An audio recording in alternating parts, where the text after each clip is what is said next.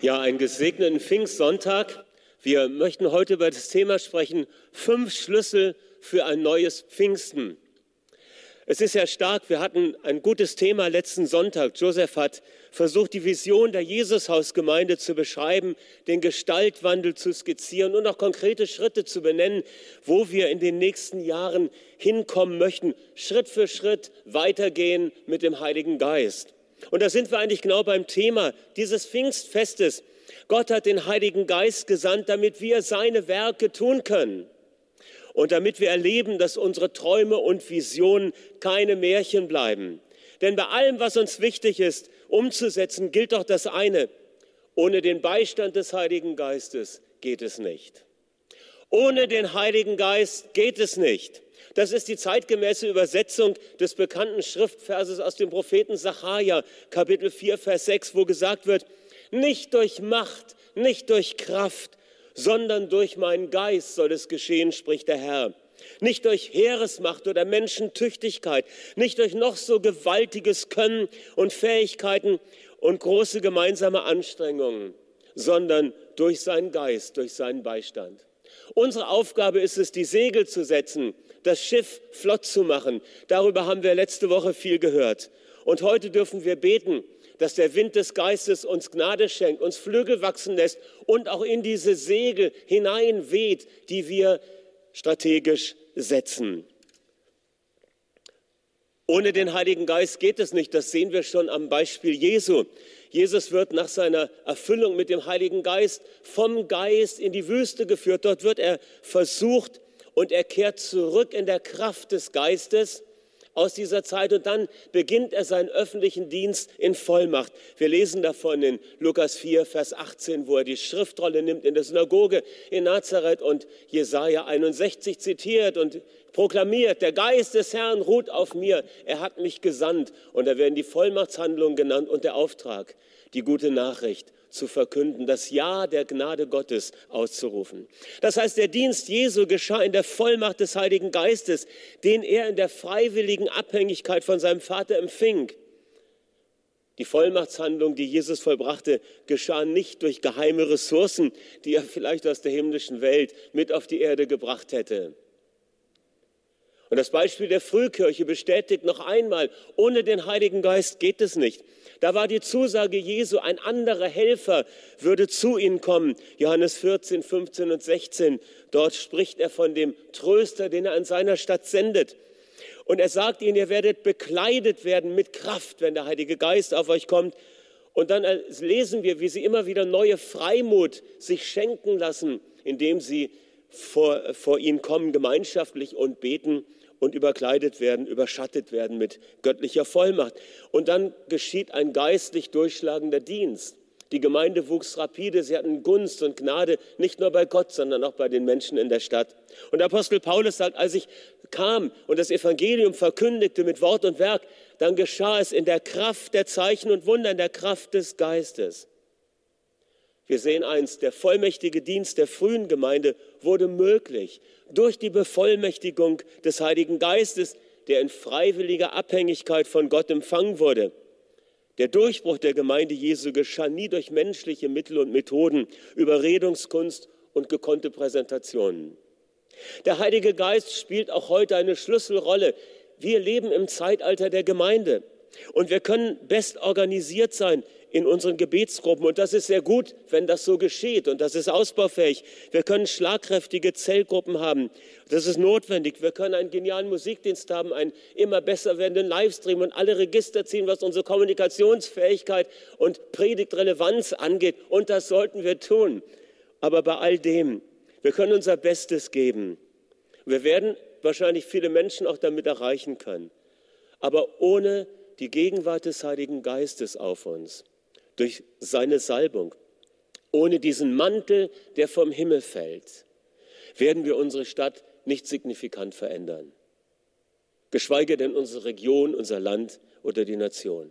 Ohne Partnerschaft mit der Person des Geistes und ohne seine Befähigung können wir nicht voll ausleben und erleben, was Gott uns zugedacht hat.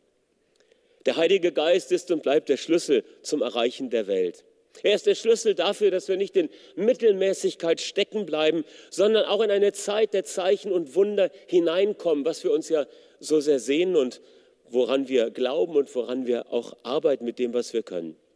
Und ich denke, manchmal gibt es so eine Gefahr, dass wir denken, das Thema Heiliger Geist, das Thema Pfingsten ist eigentlich gar kein Thema mehr für uns.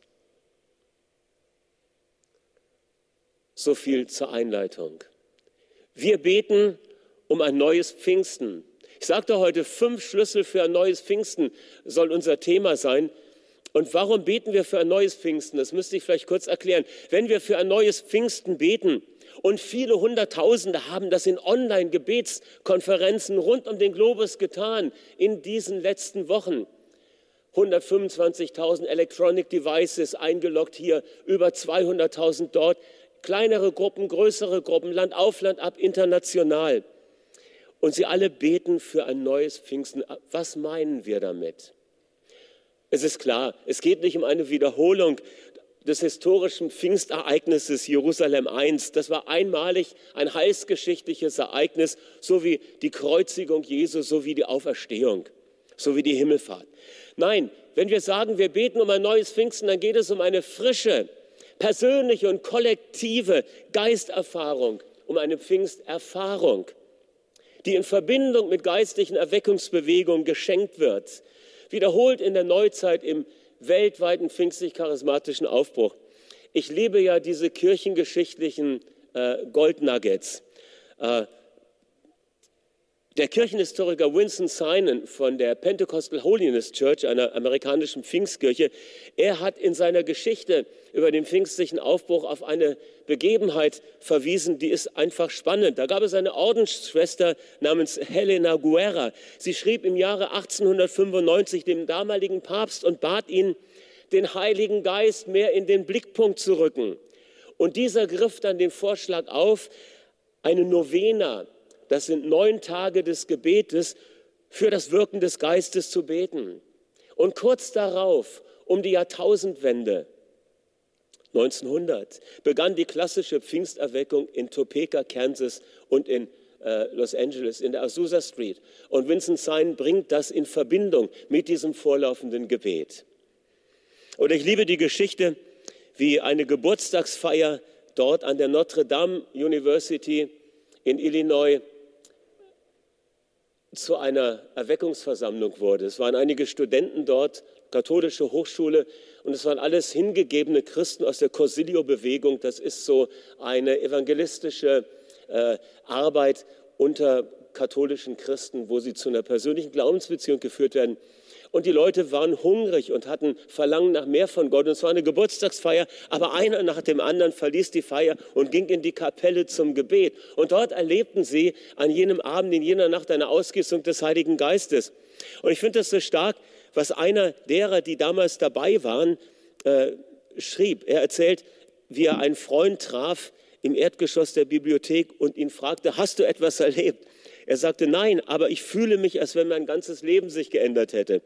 Und dann erzählt er, wie er bis in die Nacht hinein mit anderen über ihre Zweifel am Christsein diskutierte und es hatte keine Frucht. Und er schreibt, jetzt war ich selbst überrascht, als ich mit einer inneren Sicherheit Zeugnis geben konnte und immer genau das Richtige zu sagen schien. Schließlich beteten wir miteinander. Ein Abschluss des Gesprächs, das vor wenigen Tagen noch undenkbar gewesen wäre. Aber hatte Jesus nicht gesagt, wir müssten uns keine Sorgen machen, was wir sagen, denn der Heilige Geist würde uns die Worte geben? Dann haben sie eine Woche später Pfingstpastoren getroffen, die haben mit ihnen gebetet, dass sie das Sprachengebet erleben. Und das hat eine neue Freisetzung gebracht. Und er schreibt dann hier am Ende äh, dieses Erfahrungsberichtes, mit der Taufe im Heiligen Geist fand eine Revolution statt. Plötzlich war das Wirken Gottes die erste Kraft in unserem Leben. Wir waren in der Kooperation und in der Rolle des Antwortenden. Und Steve Clark verglich die Veränderung einmal mit dem Versuch, ein Auto auf den Berg zu schieben. Solange du weiter schiebst, ist das Auto in Bewegung. Aber sobald du einen Moment innehältst, rollt der Wagen wieder zurück zum Ausgangspunkt. So sah es in unserem christlichen Dienst aus. Die Vorwärtsbewegung schien von unserem beständigen Bemühen abhängig zu sein. Aber jetzt, nach der Erfüllung mit dem Heiligen Geist, da schien es, als ob der Wagen durch seine eigene Schwere den Berg herabrollte und im Laufe der Bewegung schneller wurde. Wir schoben nicht mehr. Wir wurden mitgetragen, bei zunehmender Geschwindigkeit festgehalten durch das anziehende Leben. Der Heilige Geist war nun die Quelle der Dynamik, die über alles hinaus war, was wir zuvor erlebt hatten. Und so wurde ihnen bald klar, dass es wichtig ist, die Gemeinschaft mit dem Heiligen Geist zu vertiefen. Das ist einfach stark. Eine Geburtstagsfeier wird zum Erweckungsgottesdienst. Und wir wissen das auch aus anderen Begebenheiten der Apostelgeschichte. Der Aufbruch in Pensacola, damals Ende der 1990er Jahre, hatte eine vorlaufende Gebetszeit und einen starken Hunger nach mehr von Gott.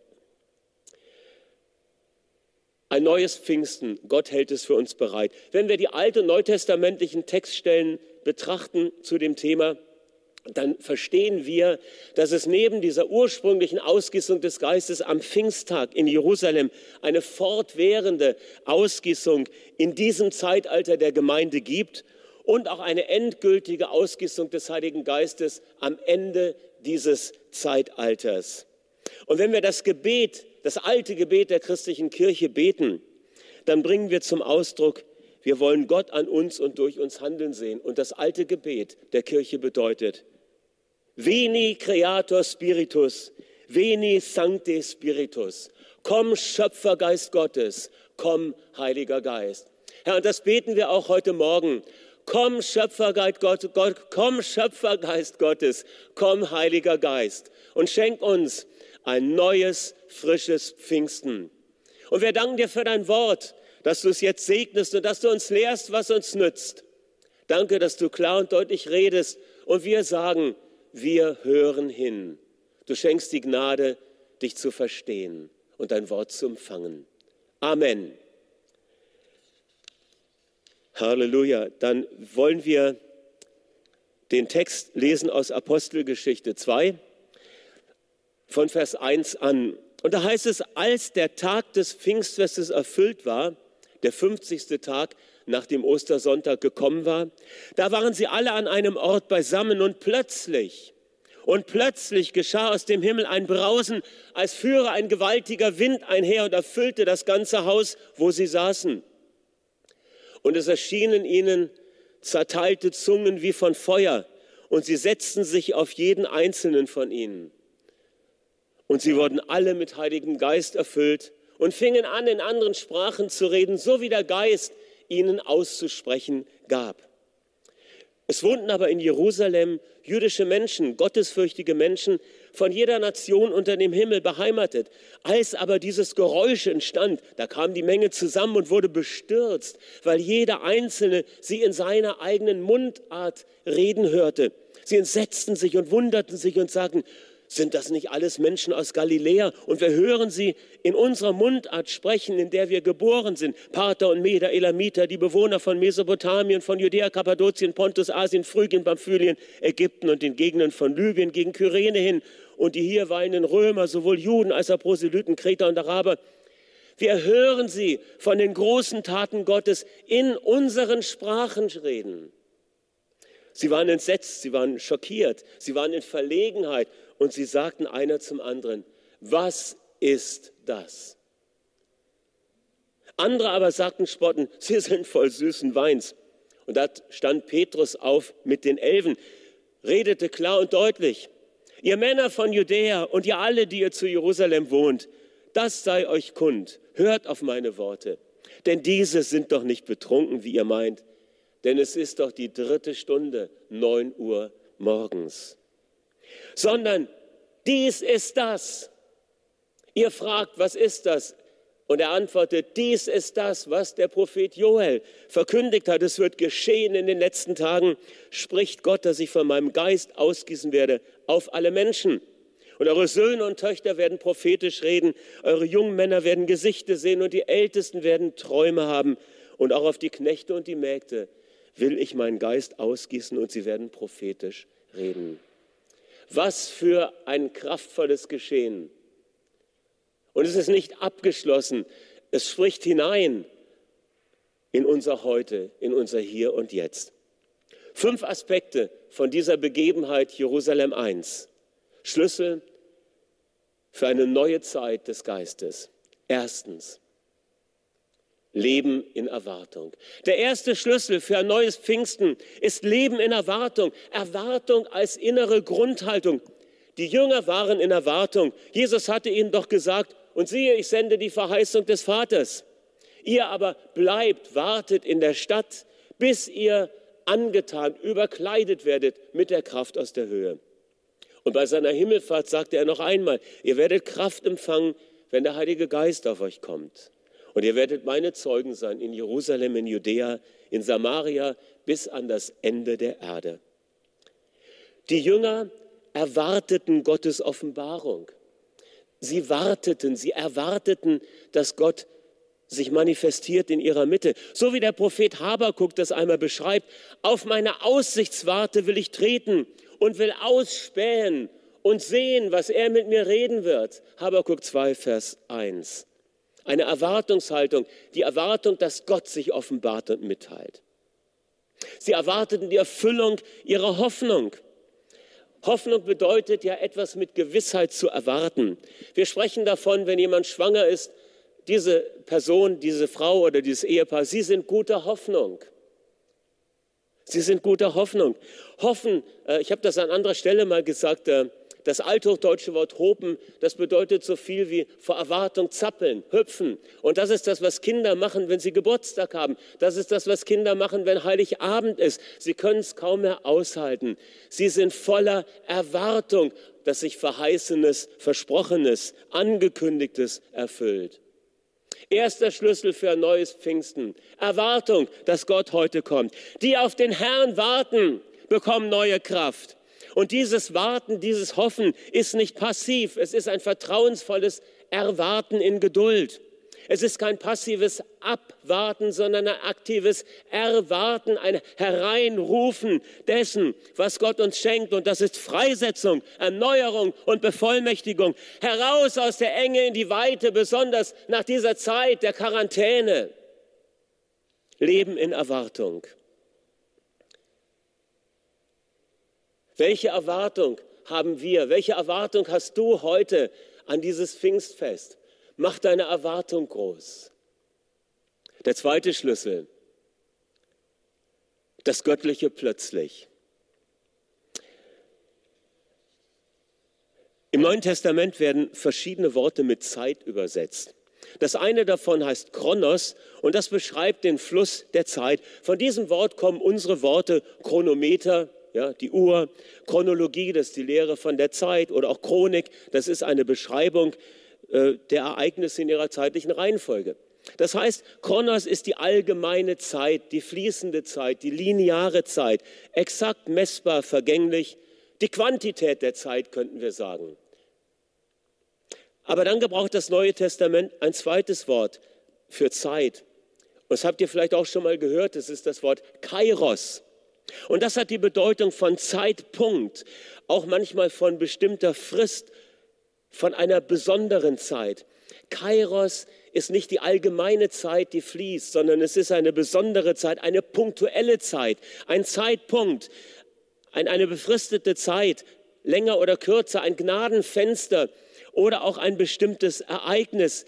Denn als die Zeit gekommen war, als die Zeit gekommen war, erfüllt war, der bestimmte Zeitpunkt Gottes angekommen war, da sandte er seinen Sohn, lesen wir im Galaterbrief.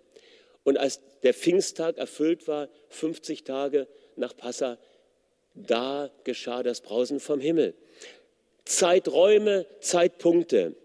Der Kairos bricht in den Kronos hinein, so könnten wir das sagen. Ja, da wird der Kronos markiert. Gott handelt in Raum und Zeit, in diesem Moment, in dieser Stunde. Und der, Kronos, der Kairos sorgt für besondere Augenblicke. Ein paar Beispiele aus unserem Alltagsleben. Du verliebst dich. Das ist ein Kairos-Moment zum Guten. Ja? Aber das geschah nicht einfach so, sondern es gab vorher, bei mir zumindest, einen Zeitraum. Es gab ein, eine Phase im Kronos, im Zeitfluss, wo ich Hannelore kennenlernte. Ich kannte sie schon. Aber es hat nicht gefunkt. Aber dann kam der Augenblick des Kairos, wo ich sie sah und wo ich wusste, sie ist es. Und dann habe ich sie gefragt, ob wir uns nicht kennenlernen können. Und eigentlich war das schon ein Heiratsantrag, weil ich wusste, das ist Gottes äh, Stunde. Oder du gewinnst überraschend, das fällt dir einfach in den Schoß. Oder du erlebst einen Unfall und du sagst, das kam wie aus heiterem Himmel. Schreckliches Ereignis. Der Kairos bricht hinein in das laufende Geschehen. Und der Kairos hat etwas Sinngebendes. Er bringt Farbe und Wert in den Kronos. Du sagst, Mann, das war heute ein ganz besonderer Lobpreis. Das war heute ein ganz besonderes Treffen. Ein Gott hat diese Stunde markiert. Lasst uns beten, dass Gott Stunden markiert, dass das Göttliche plötzlich hineinkommt in unser allgemeines Sein. Dass plötzlich Gottes, dass seine Absichten und Pläne durchbrechen in unserem Leben.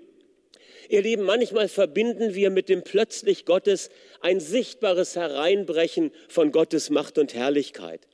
Und das ist verständlich, das wünschen wir uns. Es ist aber wichtig, dass wir sehen, manchmal geschieht ein Kairos-Moment, ohne dass sichtbar viel unmittelbar sichtbar viel äh, geschieht. Ich erinnere mich an eine Situation vor vielen Jahren, wo wir dafür beteten, dass Familienmitglieder aus der ehemaligen DDR zu einem Teil der Familie ausreisen dürfen, die hier im Westen schon angekommen waren. Und wir hatten ein Gebetstreffen hier im Haus in einem der Räume und dann kam ein prophetischer Eindruck und ich hatte damals den Impuls, es wird im Oktober sein oder was September, das weiß ich jetzt nicht mehr, muss ich nachfragen. Ich hatte einen Monat auf dem Herzen und habe gesagt, dann wird es sein.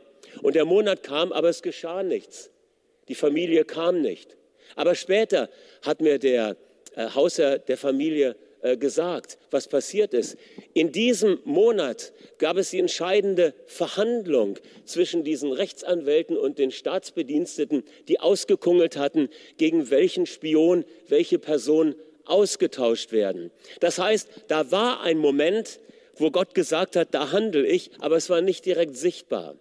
Deshalb, wenn ihr einen Impuls habt, Gott handelt, vertraue, dass etwas geschieht. Vielleicht ist es zunächst etwas in der für dich unsichtbaren Welt, aber Gott handelt. Lasst uns beten für göttliches plötzlich, für das Hereinbrechen des Kairos in den Kronos, für das Geschehen, dass Gott Zeitpunkte markiert. Halleluja, ein dritter Schlüssel. Das neue Sehen. Jesaja 43, Vers 19. Siehe, ich wirke Neues. Denkt nicht an das Frühere und auf das Vergangene achtet nicht. Siehe, ich wirke Neues, jetzt sprost es auf. Erkennt ihr es denn nicht? Ja, ich lege einen Weg in die Wüste, Ströme in die Einöde. Wunderbares Wort. Gott wirkt Neues auf neue Weise und doch ist es vertraut. Ja? Gott sagt ja in diesen Versen, hey Leute, Volk Israel in der Verbannung, ich bin der Gott des Exodus. Ich habe mich nicht verändert, aber ich wirke etwas Neues.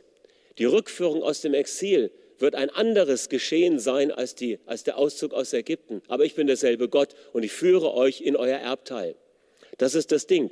Gott wirkt Neues auf neue Weise und doch ist es etwas Vertrautes. Nur ist es ja so, der Heilige Geist ist gut für Überraschungen. Stimmt es? Schon mal erlebt? Der Heilige Geist ist gut für Überraschungen. Und Jesus selbst kommt uns manchmal tatsächlich in ganz anderer Gestalt entgegen.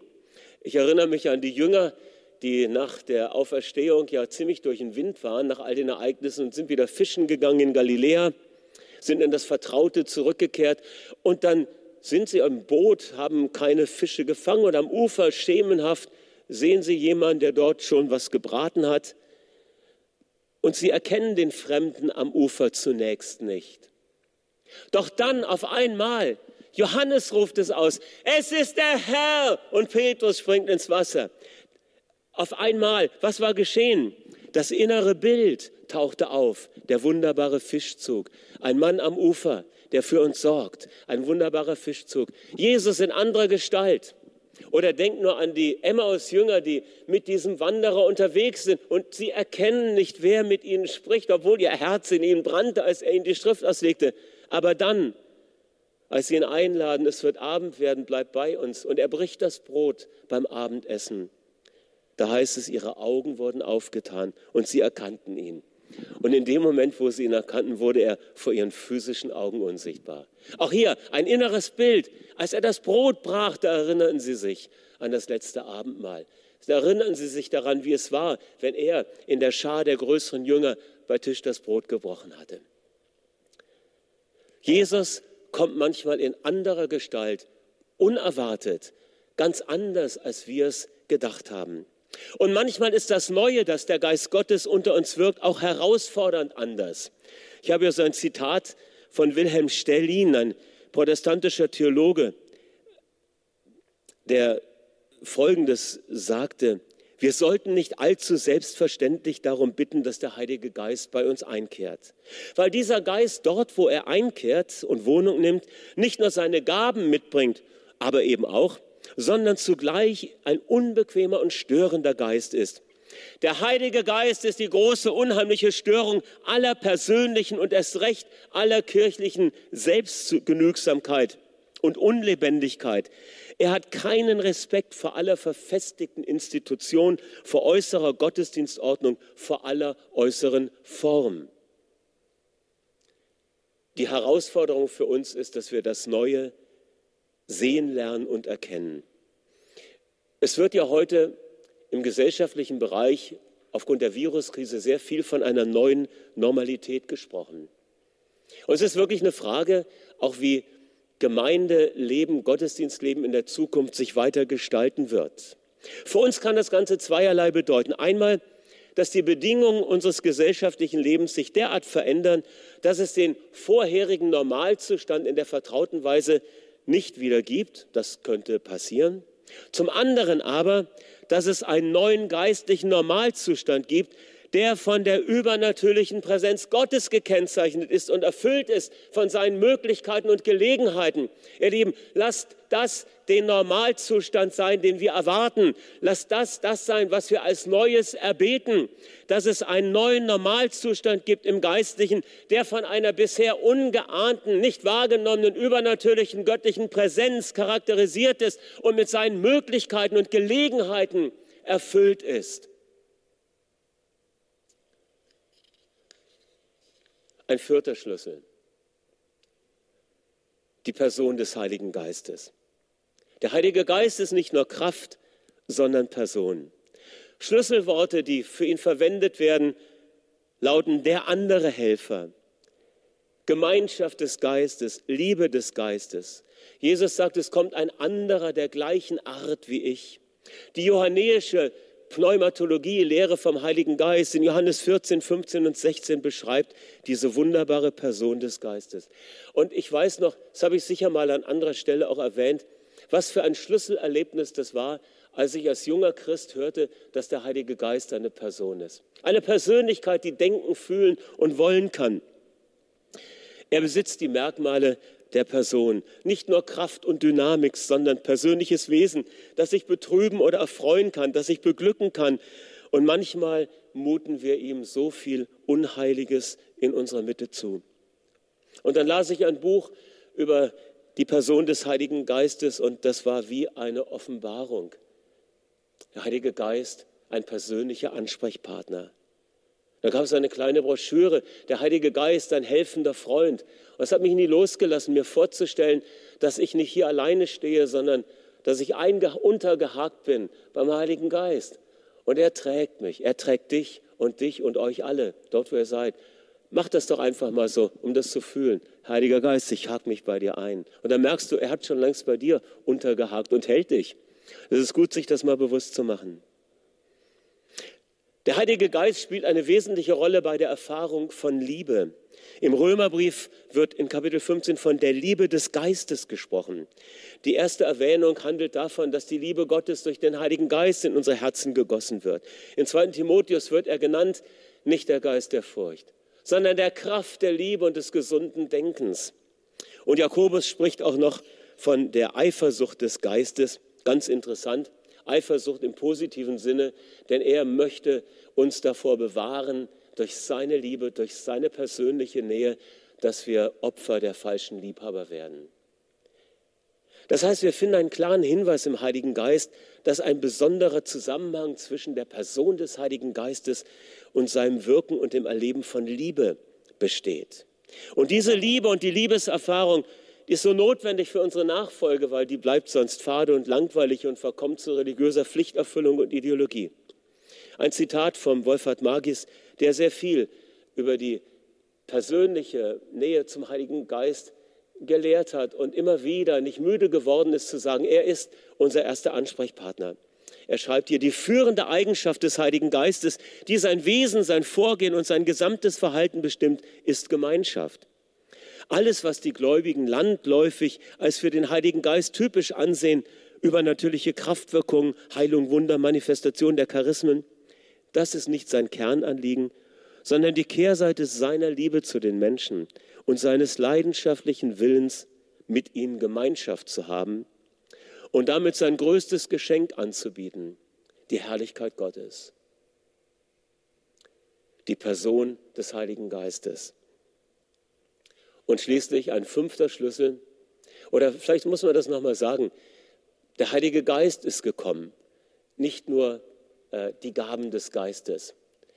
Das Geschenk des Geistes, das Jesus gesandt hat vom Vater, ist die Person des Heiligen Geistes. Und er bringt seine Gaben mit. Das heißt, wir empfangen nicht nur eine unpersönliche Gabe, sondern wir empfangen den Heiligen Geist als Gabe, als Person. Und er hat mit sich die Charismen des Heiligen Geistes, die er dann durch uns freisetzt, wo immer es und wie immer es auch die Situation erfordert.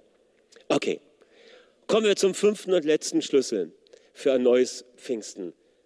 Es geht um ein Zeichen und eine Erfahrung, das Sprachengebet. Das Sprachenwunder, von dem wir lasen bei der Schriftlesung aus Apostelgeschichte 2, wird immer wieder missverstanden, weil es geht bei diesem Pfingstereignis ja nicht nur um das Wunder dieser Xenoglossolalie, äh, Xenoglossolalie, das ist das Phänomen, dass jemand in einer Sprache redet, die er nicht kennt und ein anderer versteht es. Ja, ein besonderes Phänomen, was am Pfingsttag auftrat, was aber auch immer wieder zwischendurch aufgetreten ist. Ich werde es nie vergessen, als Joseph mich eines Tages von einer Jugendfreizeit auf der Burg in Solingen anrief und sagte, hör mal Klaus Dieter, gestern Abend ist ja was Interessantes passiert. Äh, wir hatten vorne noch gebetet mit Leuten und da war ein junger Mann, der Russisch als Muttersprache hatte und er war ganz konsterniert und, und ganz durcheinander, weil er hatte mich in Russisch äh, Gott preisen gehört. Ich wusste gar nichts davon, weil wir hatten einfach Gott angebetet in Freiheit des Geistes. Was für ein Zeichen. Und viele solcher Beispiele gibt es Land auf, Land ab durch die Jahrhunderte hindurch. Es geht um mehr als um diese besondere, dieses besondere Zeichen am Pfingsttag. Es geht darum, dass Gott auch heute noch Menschen mit der Fähigkeit beschenkt, in Sprachen zu sprechen, die sie nicht gelernt haben. Und in der Apostelgeschichte ist dies ausgesprochen oder aus dem Kontext heraus zu schließen, eines der äußeren Zeichen dafür, dass Menschen eine persönliche Pfingsterfahrung gemacht haben. Und ich möchte heute Nachdruck darauf legen, ihr Lieben, es ist Zeit, das Sprachengebet wieder zu entdecken aus dem geistlichen Dornröschenschlaf herauszuholen. Es ist Zeit, die Gabe zu erwecken und neu anzufachen, es die in dir ist, durch die Auflegung der Hände oder auch ohne Auflegung der Hände. Es ist Zeit, wieder mehr in Sprachen zu beten als alle anderen im persönlichen Gebetsleben und im Alltag. Es ist Zeit, dass du dich auferbaust in deinem Geist, indem du Geheimnisse zu Gott sprichst in dieser Sprache. Es ist Zeit, dass du Fürbitte in der Gebetssprache übst und erlebst, wie der Geist Gottes dich vertritt mit einem perfekten Gebet. Es ist Zeit, dass du Gott in der Sprache des Geistes anbetest. Grenzenlose Anbetung. Ach, dass ich tausend Sprachen hätte, tausend Zungen hätte, hat Wesley in einem Lied gedichtet, um auszudrücken, was ich für dich, Gott, empfinde.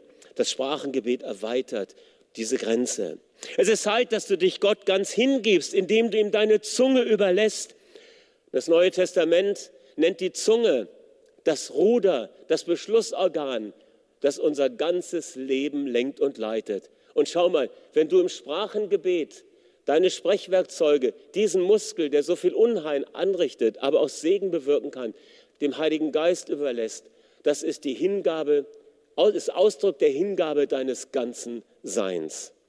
Ihr Lieben, es ist Zeit, das Sprachengebet wieder zu entdecken. Es ist höchste Zeit. Grenzenlose Anbetung, perfekte Fürbitte, persönliche Auferbauung, Hingabe des gesamten Lebens. Und so ist das Neue, zum Teil auch das Alte wiederentdeckt. Beten und singen in der Gebetssprache ist einfach genial. Ich habe einige Zitate für euch rausgesucht. Rudolf Bohren in seiner Predigtlehre. In der Zungenrede der Glossolalie, dem Sprachengebet, werden die Möglichkeiten der Sprache überholt. Das Sprachengebet ist entfesselte Sprache.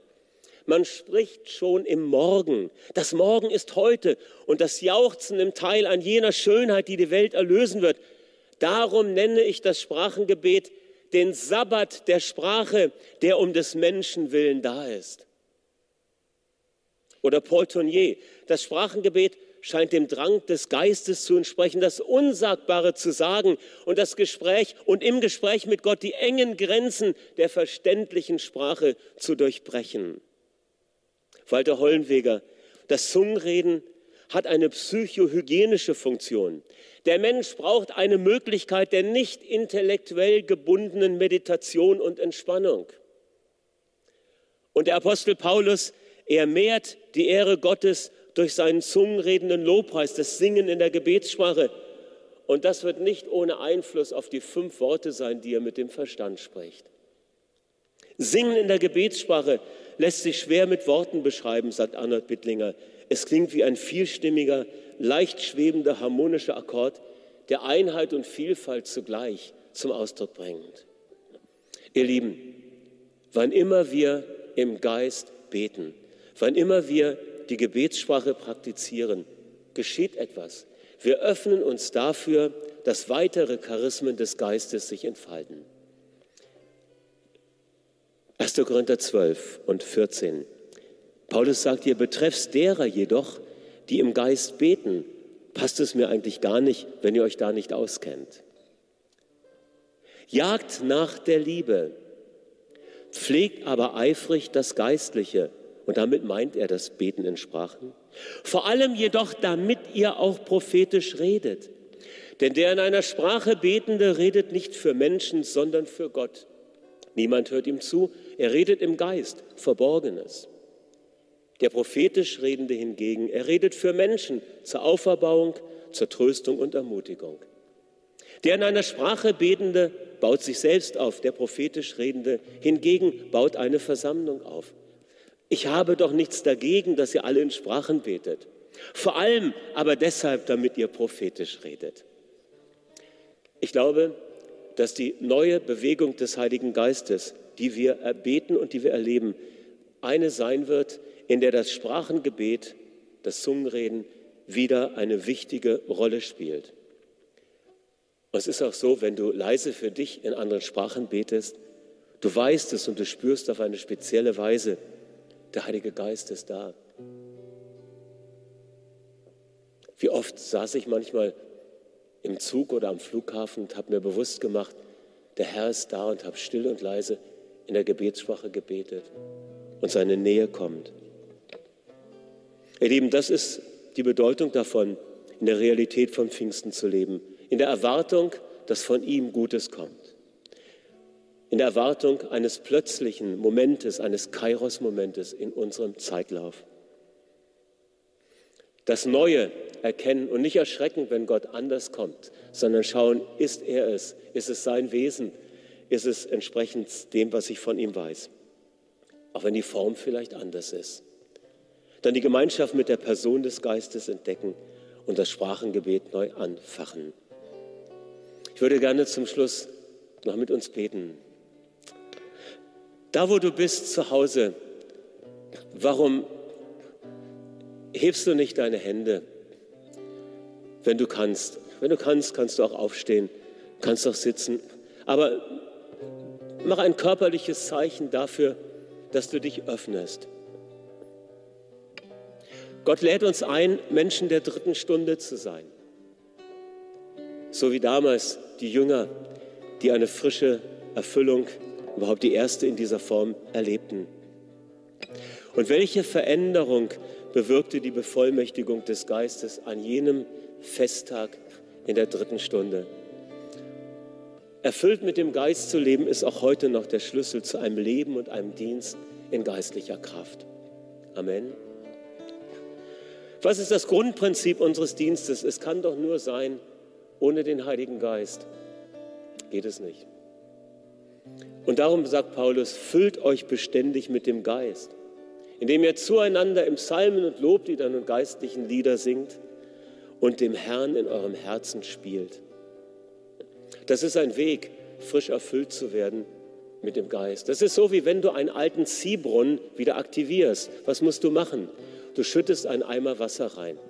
Und manchmal ist das genauso. Du fängst an, aus dem Trocknen heraus in deiner Gebetssprache Gott zu preisen. Du fühlst nichts Besonderes. Aber es ist wie wenn du diesen Wasser in den Brunnen schüttest und dann auf einmal merkst du, es zieht wieder etwas und es kommen die Ströme nach.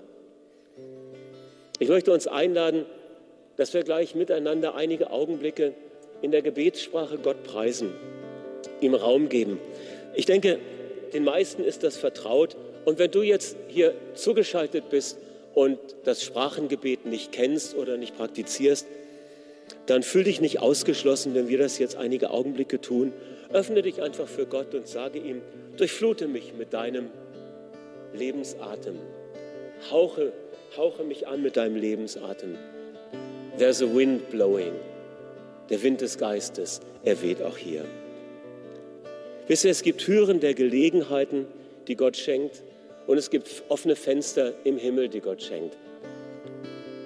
Die Türen der Gelegenheiten, das sind die Türen zu den Menschen, die draußen sind, die das Evangelium hören. Da schließt Gott etwas auf. Auch an diesem neuen Tag. Das hat er damals in Jerusalem getan. Viele Tausend kamen auf einmal zum Glauben. Aber dann gibt es auch offene Fenster im Himmel. Johannes hatte so ein offenes Fenster, Paulus hatte so ein offenes Fenster und Menschen der Kirchengeschichte immer wieder in den schwierigsten Situationen, manche im Gefängnislager, manche in guten Zeiten, manche in schlechten Zeiten. Es gibt offene Fenster im Himmel. Und diese offenen Fenster im Himmel ermöglichen uns offene Türen in die Welt hinein. Damals gab es Manifestationen seiner Gegenwart. Fenster des Himmels war auf dort in Jerusalem über den Jüngern. Damals war es Feuer und Wind sinnliche Wahrnehmungen, spürbare Präsenz. Warum solltest du das nicht erleben dort, wo du jetzt bist? Warum sollten wir nicht eine übernatürliche Präsenz des Heiligen Geistes erleben? Vielleicht ein Wohlgeruch, vielleicht ein Duft, ein himmlisches Parfum. Lass es sich ausbreiten, lass uns Erfahrungen machen. Wir suchen die Dinge nicht aus falscher Motivation, aber wir möchten doch vertrauter werden mit den Dingen des Geistes, mit den Dingen der himmlischen Welt. Die Zeiten erfordern es mehr als je. Lasst uns beten, komm Heiliger Geist. Korama shere reberianda ragabasura dere reberiando. Lo era sura diebro goshora te verieno. Alleluia. Shede nara supariero vechavenu. Shura dere rebriando rono sora rebriando so. Wir laden dich ein, Geist Gottes. Füll die Wohnzimmer, füll die Häuser, wo Geschwister zugeschaltet sind. Komm mit deiner übernatürlichen Gegenwart. Lass es regnen, Regen der Gnade. Lass es sein wie Feuerzungen auf dem Haupt. Lass es sein wie ein sanfter Hauch deiner Gegenwart. Der Wind des Geistes weht überall. Shura debriandoro suera namachando. Curascere de boreno sorariero velechamando. Surarabanda naravanyaro sohe. Halleluja.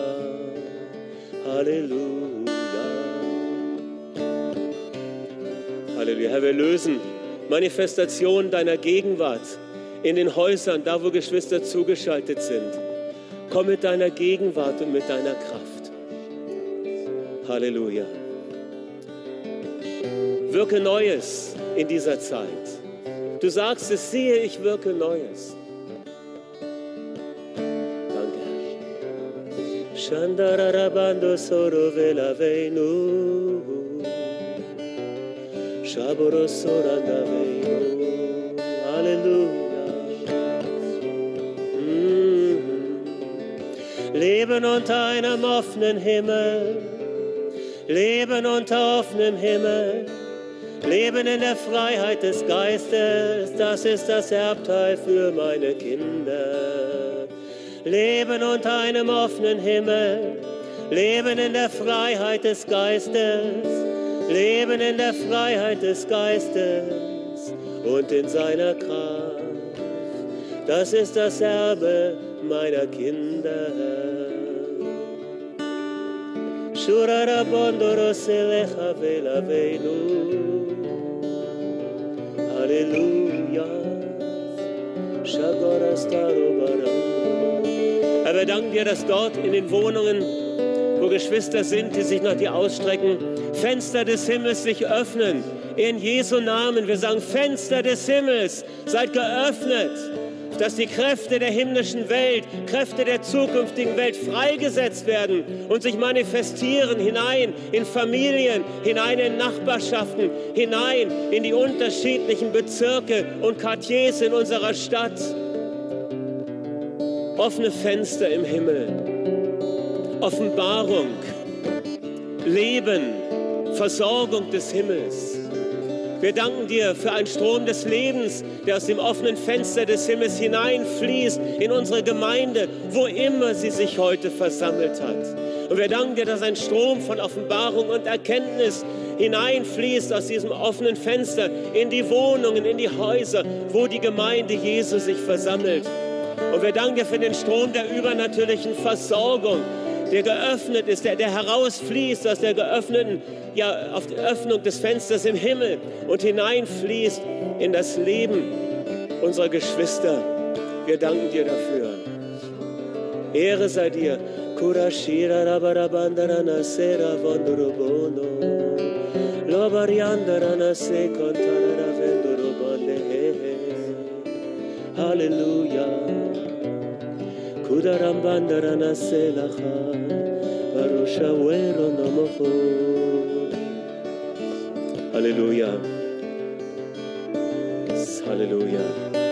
Menschen der dritten Stunde sind wir. Halleluja. Sura Bagandara Vanyara Gose Venyara Dobrochenos.